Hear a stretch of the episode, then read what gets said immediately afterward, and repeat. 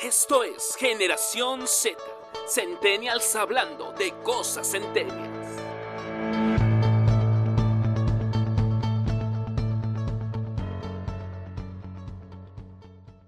Bienvenidos a esto que es Generación Z 9612. Así os pueden encontrar en Instagram. Mi nombre es Diego. Y estoy de regreso, príncipes y reinas. Yo me fui un poquito más de parranda un día, pero ya estamos de regreso aquí. Claro que sí, mi compañero Rodrigo ya regresó. No importa, de todos modos, tienen tu cápsula del episodio anterior de, de lo que fue las películas de terror. Y bueno, una pregunta que no te pudimos hacer ese día. ¿A ti te gustan las películas de terror, compañero? Uf, mi género favorito, Diego, creo que sí. Es de las del género que más veo. Entonces creo que ese episodio lo debiste haber dirigido tú, la sí, verdad. de hecho, tuve que haber estado ahí, pero complicaciones. Perdiendo de, de, los mejores episodios, quizás para mí, pero estuvo bien. Aún no así salió chido. Puede haber segunda parte, puede haber segunda parte. No te preocupes. Pero bueno, vamos a empezar con el tema de hoy, que son, Rod. ¿Cuál es el tema de hoy? Mi querido Diego, hoy vamos a hablar sobre los juguetes que marcaron en parte la generación Z y que pues hoy todavía siguen siendo parte de nuestras vidas, quizás todavía en estos tiempos, aunque la tecnología ya ha reemplazado muchos, pero es un tema que hay que hablar porque marcaron a toda una generación cuando éramos niños.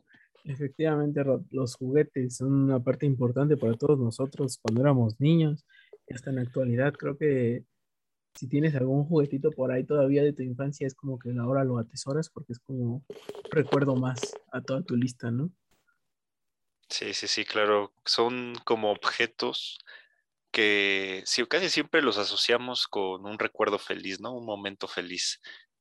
Entonces, sí, es algo que, fue importante, sobre todo en nuestras niñez, y, y, que hay que hablar de ello. Claro que sí, un, compañero de aventura, se podría decir, ese personaje o ese juguetito que tenías de, no sé, tu luchador o de tu personaje favorito de una caricatura que llegabas a tener, pues era como tu, como el juguete principal, ¿no? Los demás eran secundarios, pero había un juguete que era como el top, el que usabas para todos los juegos. Sí, sí, sí, era como tu Woody. Era nuestro Woody, exactamente. A veces yo, llegaba otro boss, sí, sí, sí hay un coladillo, un boss, pero siempre había como uno con el que te encariñabas más o que te lo llevabas a todos lados, ¿no? Efectivamente, sí, sí, siempre todos tenemos nuestro Woody en nuestro corazón. Pero bueno, cuéntanos, Rod, ¿qué, juguetes recuerdas tú los que te hacías un poco de la diversión? Pues fíjate que yo recuerdo mucho que hubo una época en la que muchas películas, muchas empresas de, de, películas sacaban como su línea de juguetes, ¿no? Haciendo esto del merchandising, de, por ejemplo, salía la película de Toy Story y sacaban toda la línea de juguetes, ¿no? De los personajes de Toy Story. Que el Buzz Lightyear, que el Woody, que el perrito este que se estiraba, el dinosaurio, ¿no? Hasta el puerquito, el señor cara de papa. Entonces hubo como una época que cada película que iba saliendo sacaba muchísimos juguetes, ¿no? Y sobre todo juguetes físicos. Yo recuerdo que no había tanto todavía este movimiento digital, pero sobre todo eran muñecos físicos. O también caricaturas, como dices, ¿no? Yo me acuerdo mucho de, de la caricatura de He-Man, los amos del universo, y que también sacaban su línea de juguetes, ¿no? y de muy buen material de todos los personajes, hasta los, los tigres, esos que, que usaban, ¿no? El morado y el, y el verde con rayitas amarillas. Ah, Entonces creo sí, que, sí. que muchos juguetes se basaban en eso, ¿no? Sí, además, algo que mencionas muy importante es la calidad. Yo sigo pensando que los juguetes de, de ese tiempo eran mucho mejor hechos, producidos, digámoslo así, ya que te duraban muchísimo, podías tenerlos ahí arrumbados y siempre, o sea, si no los perdías, claro, pero, o sea, en el sentido de que duraban mucho, los aventabas, jugabas con ellos, los tenías ahí en el suelo, en la tierra, en el lodo, y, y parecía que no, pues no, no les pasaba nada y eran indestructibles, ¿no? En ese sentido, aunque jugaras sí, un poco sí, brusco sí. con ellos y pues actualmente ya, no sé, siento que los juguetes actuales, a pesar de que están más caros, son como de una calidad menor. No sé. Sí, sí, sí. Sí, eso que mencionas, que también son más caros. Yo la otra vez fui a un centro comercial y estaba, siempre me gusta ver los juguetes, ¿no? Para ver qué, qué sacan ahora. Llevas hasta tu chica y a ver a los juguetes y todo. Eso es un buen lugar para citas.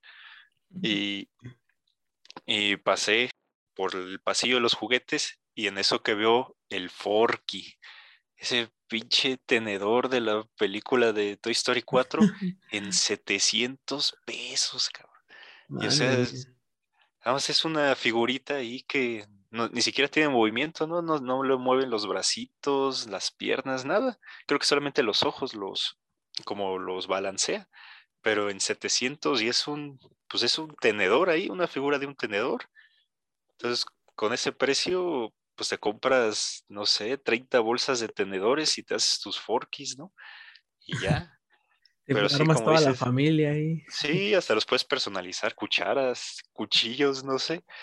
Y, y sí, lo, lo caro que ya están, ¿no? Y eso que son juguetes, pues que ya ni siquiera tienen movimiento a veces. Son un poco de adorno, ¿no?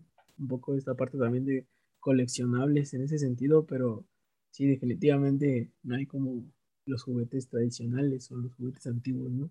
Pero tú me traes información sobre estos juguetes tradicionales mexicanos, ¿no? Con ello, ¿qué te parece? Así es, Diego. Estos juguetes mexicanos tradicionales que han sido, pues ya casi no están en uso, ¿no? Han sido bastante desplazados por, por el mercado del juguete extranjero o por los nuevos dispositivos digitales, ¿no? Según encontré que un estudio nos dice que la generación Z tiene más apps de juegos en su móvil que el resto de generaciones, ¿no? Se calcula que tienen una medida entre 10 aplicaciones de juegos ahí, por ejemplo, ¿no?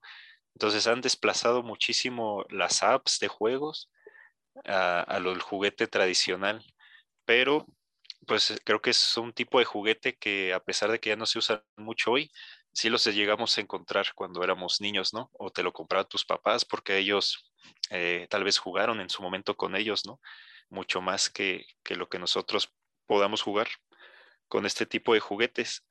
Y por ejemplo, fíjate que encontré que hay como una gran diversidad de juguetes mexicanos y que se exportan incluso a países como China, Canadá, Estados Unidos, ¿no? Y generan millones de pesos las exportaciones de este tipo de juguetes, que también tienen algunos datos curiosos, ¿no? Eh, su origen, por ejemplo, muchos de ellos no son propiamente mexicanos, pero algunos sí son incluso hasta prehispánicos, otros vienen de Egipto, de Grecia y que se adaptaron aquí al mercado mexicano. No sé si tú has jugado con algunos de estos. Pues, pues sí, la verdad es que em, he jugado con, los tradicionales, ¿no? Los mencionas. Y, y, algo que me parece muy interesante es que decías, ¿no? Esta parte de lo digital, que pues ya hay más, más eh, aplicaciones de juegos instaladas en algunos usuarios y cuando me dijiste, me puse a buscar literal en mi teléfono, digo, yo tengo juegos instalados, ¿cuántos tengo? Y tengo nueve, o sea, imagínate. Ah, ya ves. Entonces sí, es muy, acertada la información que nos trae Rodrigo, no duden de ella. Pero sí, cuéntame más sobre estos juguetes. Era, pues por ejemplo, caso curioso, yo no sabía que la piñata era considerado como un juguete mexicano, ¿no? Porque casi siempre además lo asociamos con las fiestas y ya. Pero por ejemplo, este, la piñata era un juguete que se usaba mucho en, como en ceremonias religiosas, ¿no? Y tiene una, como todo un simbolismo detrás, que la piñata tradicional, no la que ya son de figuras o de personajes de caricaturas, películas, sino la, la tradicional, la mexicana, es de siete puntas, no sé si te has fijado, tiene siete, es una estrella con siete puntas, oh, que representa los siete capital, siete, pecados, capitales. Y, que los dulces que están adentro, o antes también era fruta, es como la recompensa que, que nos dan por combatir a esos siete eh, pecados, ¿no? Ya cuando la rompes, la estás combatiendo y venciste a los, a los pecados y ya tienes como recompensa los dulces, ¿no? Wow, no sabía todo eso. Interesante. Solo sabía que sí eran los picos, los capitales, ¿no? Pero no sabía que el hecho de romper la piñata y que caían dulces es porque ya los habías vencido. Sí, sí, sí. O también, por ejemplo, el valero, que es este barrilito de madera con un hoyo abajo y que lo tienes que meter al, al palito, ¿no? Eso no se escuchó bien, pero más o menos es la descripción. Es, por ejemplo, ese, ese juguete sí es del tiempo prehispánico, ¿no? De los mayas, solamente que, según la información que encontré, antes usaban cráneos de, seres humanos en lugar de, del barrilito de madera. Y es un juguete que tiene incluso eh, miles de años, ¿no? De antigüedad. O también, por ejemplo, el saltacuerda, cuando este juego de brincar la cuerda y eso, viene incluso desde Egipto, ¿no? Que lo usaban allá, también para entretenerse y para hacer ejercicio. O también, por ejemplo, había estos muñequitos de, de luchadores, se hicieron como muy populares por las películas del santo, ¿no? Y que, como dices, lo del material eran muy resistentes, ¿no? Era como un plástico que tardaba mucho en degradarse y, que incluso sus capitas que a veces usaban eran bolsas de plástico y ya no había más. Sí, sí, sí. sí de hecho, todavía por ahí debo de tener un par de ellos, ¿no? Uno que otro medio mordido, ¿no? Pero de ahí en fuera eh, aún, aún conservo un par de ellos. Sí, sí, sí. También, por ejemplo, la, esta muñeca de las muñecas de trapo también eran muy populares, ¿no? La, esta típica muñeca que conocemos como muñeca Lele, que significa, Lele significa bebé, es la traducción, o que también se conocían como muñecas Lupita. Entonces se hacían como de varios materiales, de paja, de trapo, de, hasta de cartón y que cada, como cada región, cada estado tiene su muñeca de trapo particular, ¿no? Por ejemplo, la de Querétaro, pues es esta de Otomí, ¿no? Que la asociamos mucho con Amialco, pero como que cada región, cada estado tiene su propia muñeca con sus características particulares. Y fíjate que también lo bonito de estos juguetes era, tradicionales es que son totalmente hechos por artesanos, ¿no? no se hacen uno por uno, no se hacen de forma serial y que cada muñeco entonces por eso tiene como, es único, tiene una característica única que el propio artesano le puede dar. Entonces también eso se me hizo muy interesante este tipo de juguetes. Sí, es muy, muy evidente lo que mencionas. saludos a, a Mielco, que de ahí es nuestra compañera Emilia.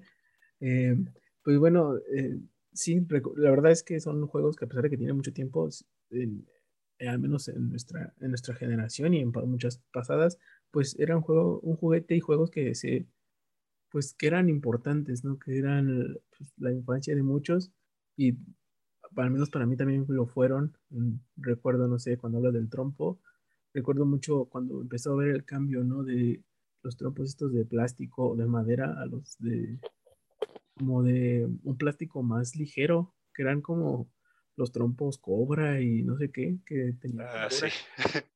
Eh, o sea, eran, y ese tipo de cosas. Y según eran como más fáciles de aventar y todo, y era como, no, bro, o sea, enséñate con los otros, o sea, los otros son los buenos. y los que pesaban un kilo. y ya cuando jugabas con, con, contra esos, era como que, pues, de repente sí había uno que otro roto porque pues era un plástico muy, muy corriente.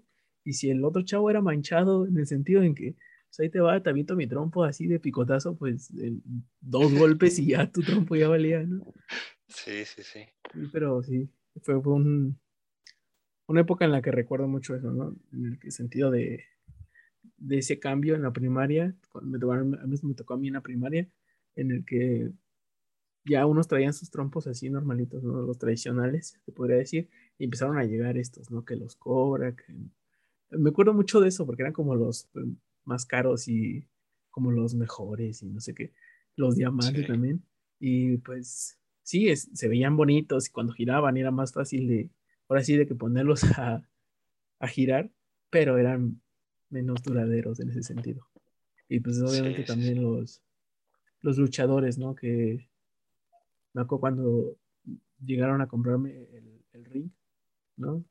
Uf, era como la casa de Barbie para esas madres. Para nosotros, exacto. Es algo, algo así, ¿no? También las casas de Barbie eran, eran bastante interesantes en ese sentido. Pero algo así como un cuadrilátero podría significar muchas cosas, podrías agarrarlo para, para lo que fuera, ¿no? Y es también parte, parte de esto.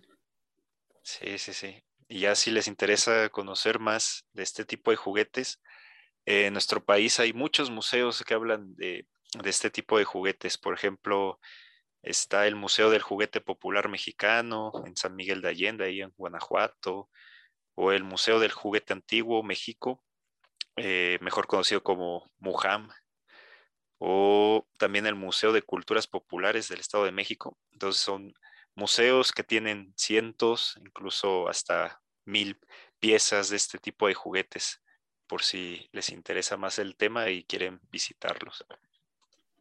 Sí, es, importante conocer un poco de, estos juguetes que pues, a la fecha ya muy poco se ve, ¿no? Entonces, creo que a pesar de que sigue pasando el tiempo, se siguen produciendo, ya no son como tan conocidos en el sentido de que no son como comprados constantemente, pero que muchas veces siguen divirtiendo a los niños y a las personas en general.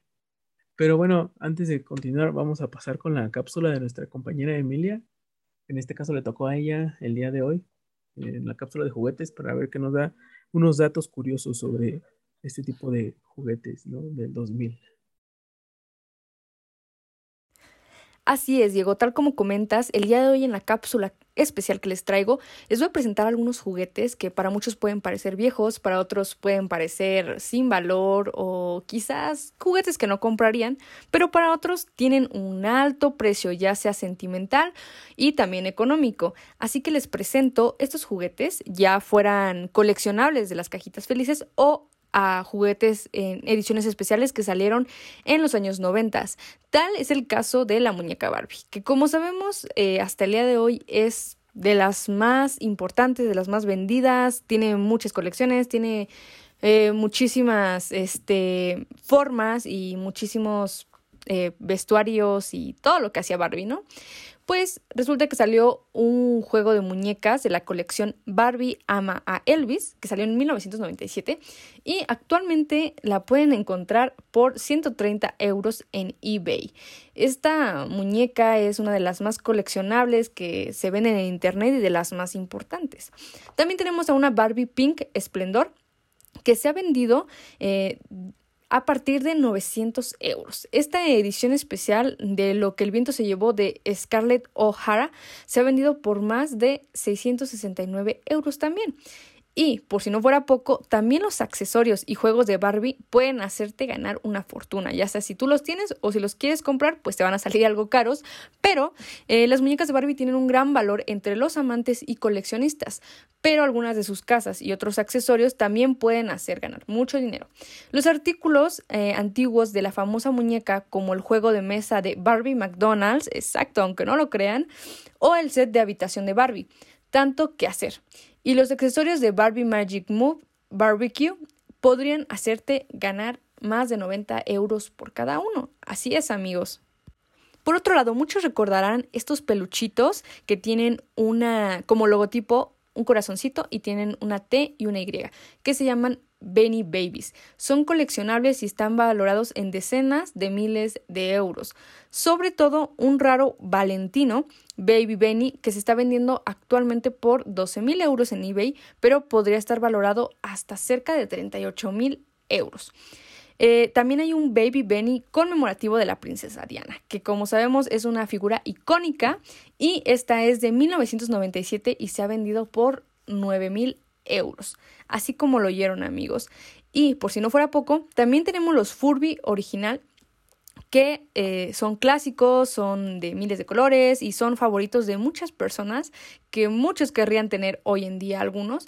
Eh, por eso les presento el, la edición limitada de Special Furby Angel que se vendió recientemente por 700 euros, mientras que un Kids Cuisine sin abrir en una caja original la compraron en 450 euros, que como sabemos hoy en día ya no sería para jugar, sino más que nada para tenerlo coleccionable en su caja en un gran aparador o en una repisa.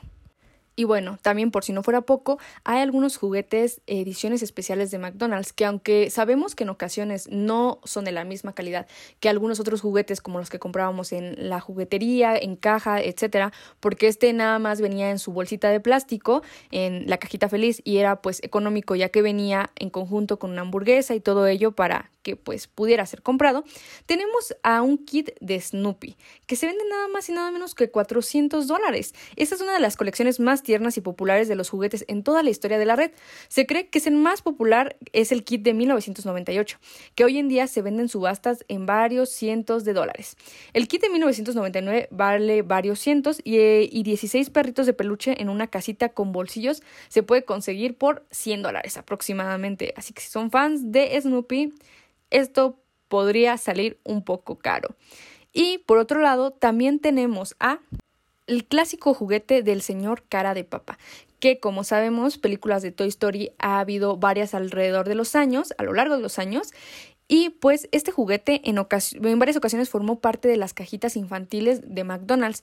Cada figura tiene un set de accesorios que les queda bien a otras papas orejas, narices, ojos, manos, sombreros y trajes, que como sabemos es eh, el juguete cara de papa puede cambiar de todo tipo de accesorios, los ojos, eh, lo que traen y miles de cosas.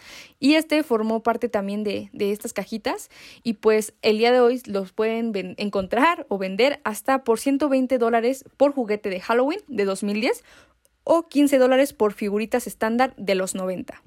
Por otro lado, otro de los juguetes que tuvieron en McDonald's son una colección rara de siete peluches de 1996, que fueron los más solicitados, eh, fueron Box Bunny y el Pato Lucas, que como sabemos son los principales de todas esas historias.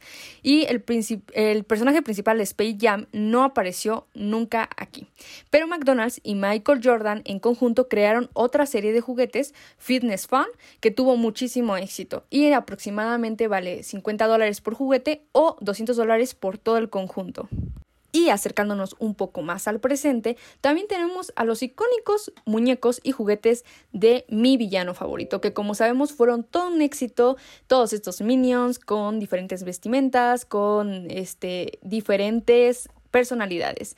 Estos juguetes en forma de minions de la película Mi villano favorito y sus secuelas provocaron mucho interés, ya que la primera serie de muñecos salió hace varios años, pero los coleccionistas ya están dispuestos a pagar un dineral por el juego completo, que es hasta 500 dólares por un juego.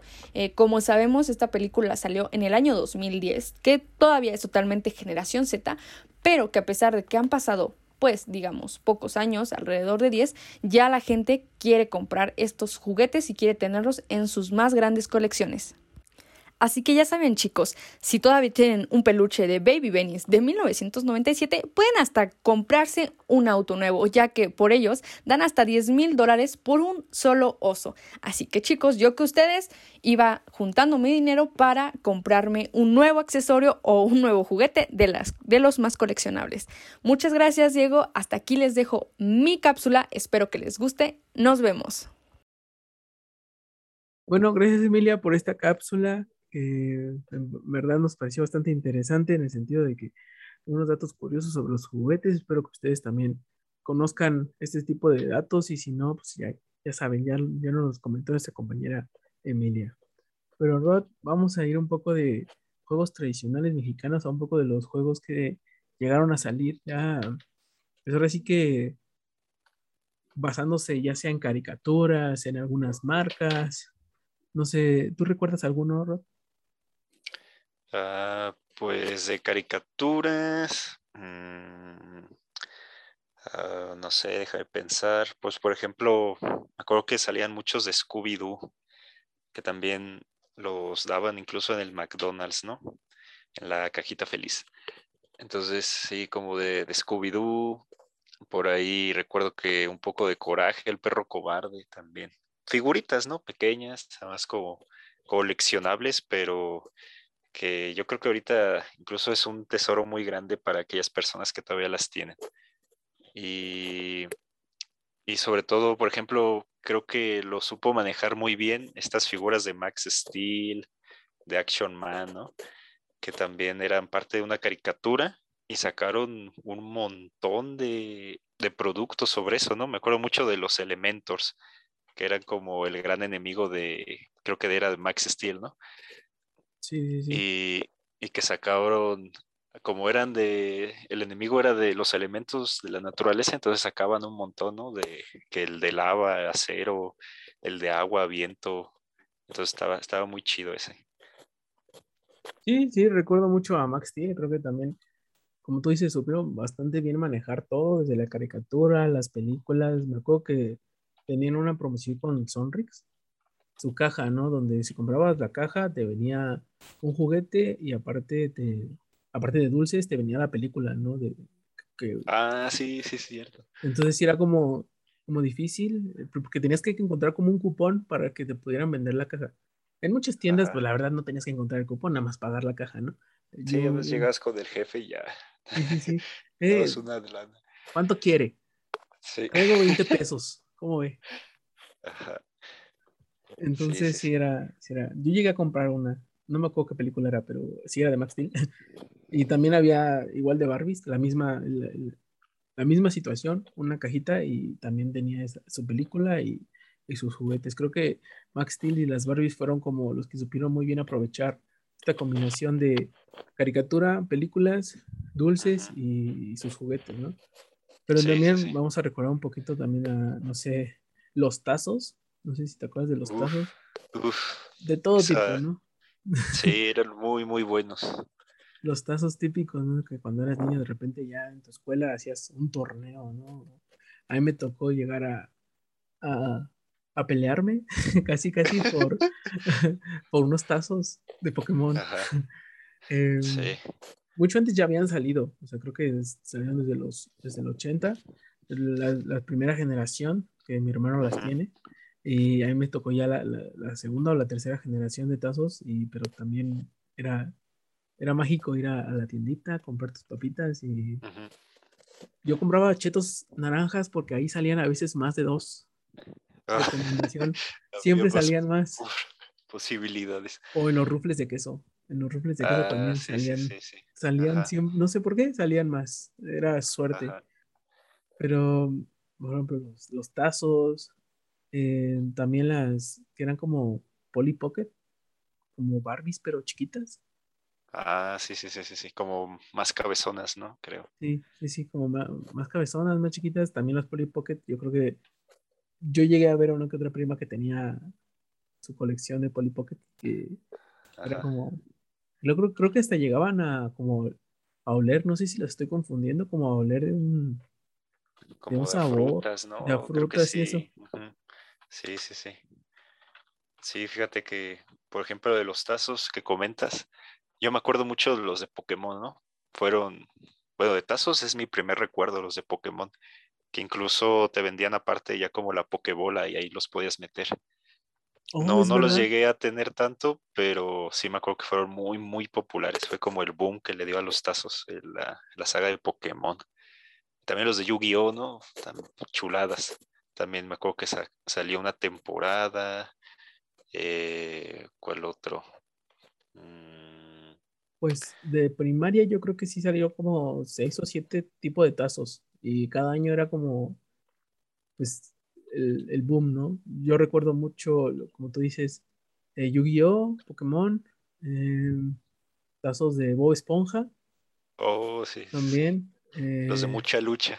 los de mucha lucha, Está muy chido. había otro, había otro que no recuerdo, que Sí. había también de la triple W, la de la WWE. Creo que sí, creo que sí. Ajá, de la ¿Esa? WWE. También Ajá. llegaron a salir algunos tazos de esos. Sí. Y pues no sé, eran bastante emocionante en ese sentido. Pues ir juntando tus tacitos y ir encontrando todos los Pokémon, todos los personajes de la caricatura en general.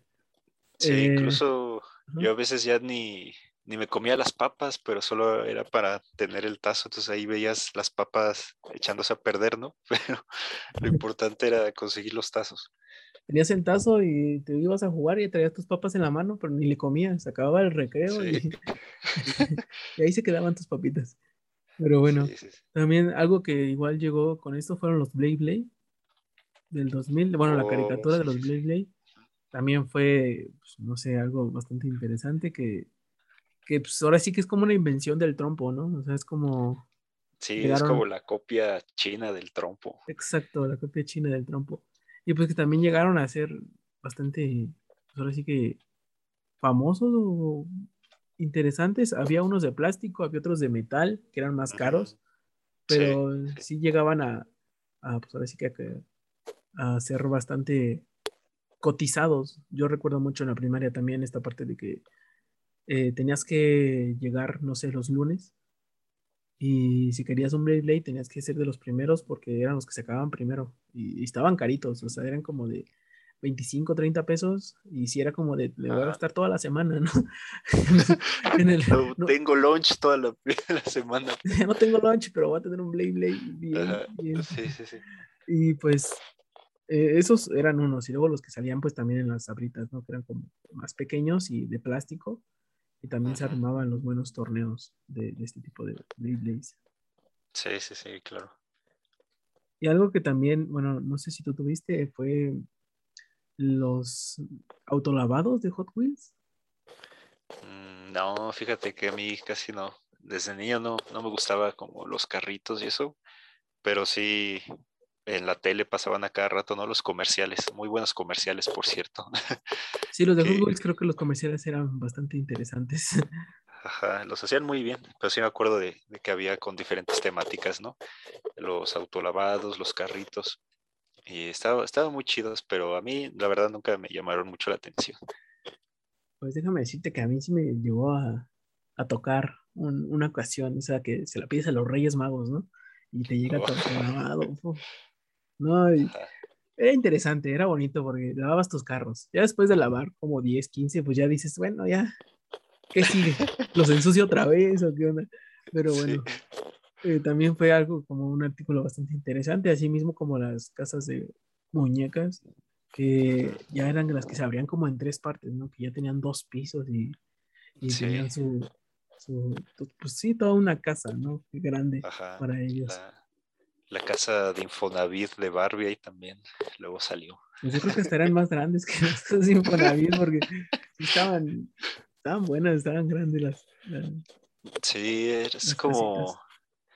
Y lo interesante ahí es como, o sea, la, la, figura de la casa de muñecas, pues ya tiene muchos años, ¿no? Y que se hacían como muy chidas, muy, muy grandes, de madera, como con muchos detalles, ¿no?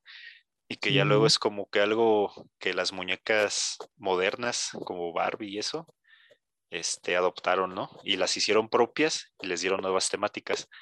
Pero sí me acuerdo que, estaban, estaban chidas, ¿no? O sea, cuando eras niño y te llamaban la atención, pero como que todavía está, estaba esta parte de los niños juegan con, con muñecos, ¿no? Y carros. Las niñas con muñecas y casas de, de las muñecas. Entonces como que no, no te animabas ahí a acercarte pero creo que ya hoy ya cada vez eso es menos, eh, se diluye cada vez más, ¿no? Sí, de hecho, ah, no sé por qué era tanto eso. Eh, a mí me gustaba, por ejemplo, la serie de Bratz. Bratz. Era algo que yo llegaba a ver y las muñecas también estaban chidas, ¿no? Ya tenían esta parte de que una cabeza más grande y que venían maquilladas y lo caracterizada era como su cabello, ¿no? Que era como muy abundante y todo ese show. Pero también tenían su serie. Yo creo que hizo algo muy parecido a lo que era Barbie, ¿no? En el sentido que pues, sacaban sus películas y aparte sacaban los juguetes. Entonces, en ese sentido, las Bratz también llegaron a, tener ese como ese auge en el sentido de, pues, ya llegaron con, sus muñecas también a, a, comercializarse y también se vendieron bastante bien y eh, también estaban subidas de precio en el, para ese entonces y pues seguían produciendo muchísimo, yo me acuerdo. Y era una serie que, que pues su animación era bastante interesante. La animación que tenían como 3D media rara era interesante, no sé, Sí. a mí me, me llamaba la atención. De hecho, el meme este de, de Brutal viene de las Bratz, no sé si lo has visto. Ah, un poco. Sí, No, era, era uno de los chavos, de los chicos que estaba ahí con ellas, que llegaba de repente. Ah, sí, sí, sí, sí, sí. El, que- el que tiene una mandibulota, ¿no? sí, Y sí, cabello de honguito. Sí, sí, sí. Peinado así como del libro. Ajá, sí. No, no sabía que venía ahí de, de las Bratz eso. Para que veas, para que veas. También algo que recuerdo mucho, esto es- pertenece como a ambas generaciones, la anterior a nosotros y a generación Z eran los Furbis y, Ah, y los Tamagotchis. Creo que eran dos artículos que sus películas, a pesar de que salieron en los 80, eran o formaron parte de la infancia de, de los 80, 90 y hasta el 2000, ¿no? Que, que eran los Furbies estos que hasta había como sus creepypastas, ¿no? Que el juguete estaba maldito de los Furbies y Sí, que se sí. movían solos y que sin pilas y que no sé qué.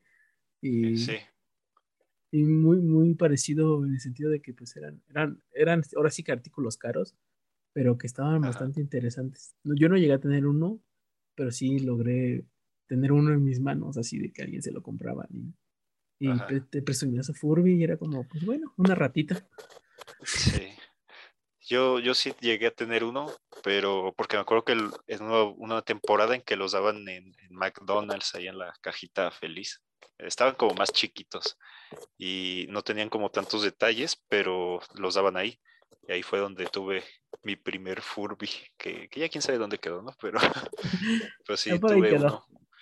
Y sí, me acuerdo también esto que dices de como que había una leyenda negra detrás, ¿no? Que yo, yo ujú. asocio mucho también con, con estos muñecos de duendes que también se hicieron como muy populares, ¿no?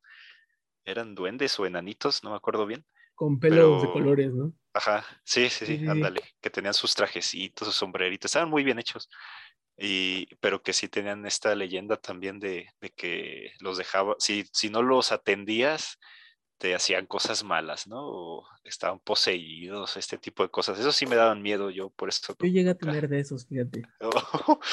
no, yo nunca, Varios. nunca quise uno de esos, dije, "No, este, Creo que los chokis regalaron. mexicanos, ¿no?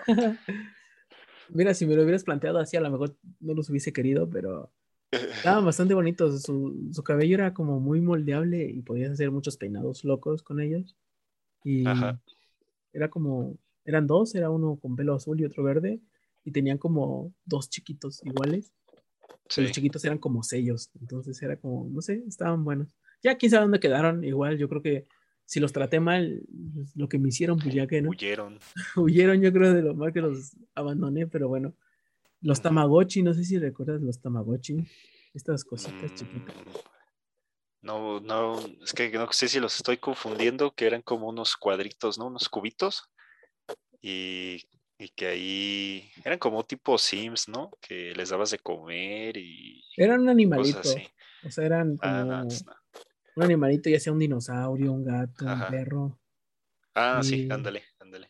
y que nada más era de picar cuatro botoncitos, eh, era circular, era una pantallita pequeñita en el que pues, tenías que cuidar tu Tamagotchi y si no se te, se te moría el Tamagotchi, de repente Sí, pues, ándale. se te olvidaba un fin de semana ya. Al otro día ya estaba muerto tu Tamagotchi porque lo tenías que atender. O sea, tenías que atenderlo porque, pues, a darle de comer y a cuidarlo. Y yo creo que era una prueba de fuego para saber si puedes tener un animal, una mascota, ¿no? Como Un hijo. un hijo bebé. también. Se te muere el Tamagotchi, no puedes tener hijos ni mascotas. Así de fácil. Entonces, creo que el Tamagotchi era la prueba, la prueba a pasar. Sí, sí, sí. Pero, Rod, cuéntame, ¿tienes algún otro juego en mente? ¿Algún otro Ah, pues a mí me, me gustaba mucho, por ejemplo, las cartas de Yu-Gi-Oh! ¿no? Que había como su versión original y las piratas. Yo siempre tuve piratas porque la original te costaba, te costaba bastante, ¿no? Sí, sí, sí. Y, y pues en pirata te daban creo que 100 por 100 pesos, una cosa así, ¿no? Por supuesto que el original, pues sí, era de una mejor calidad, ¿no? Y hasta había tarjetas cromadas y reflejantes y este tipo de cosas. Pero sí, me gustaban, me gustaban mucho. Nunca llegué a, a jugar así como en estos duelos, porque me daba miedo que me ganaran y, y me las quitaran. Sí, Entonces, era, era bastante Era muy estresante. Complicado, recuerdo que era un juego complicado, no sé.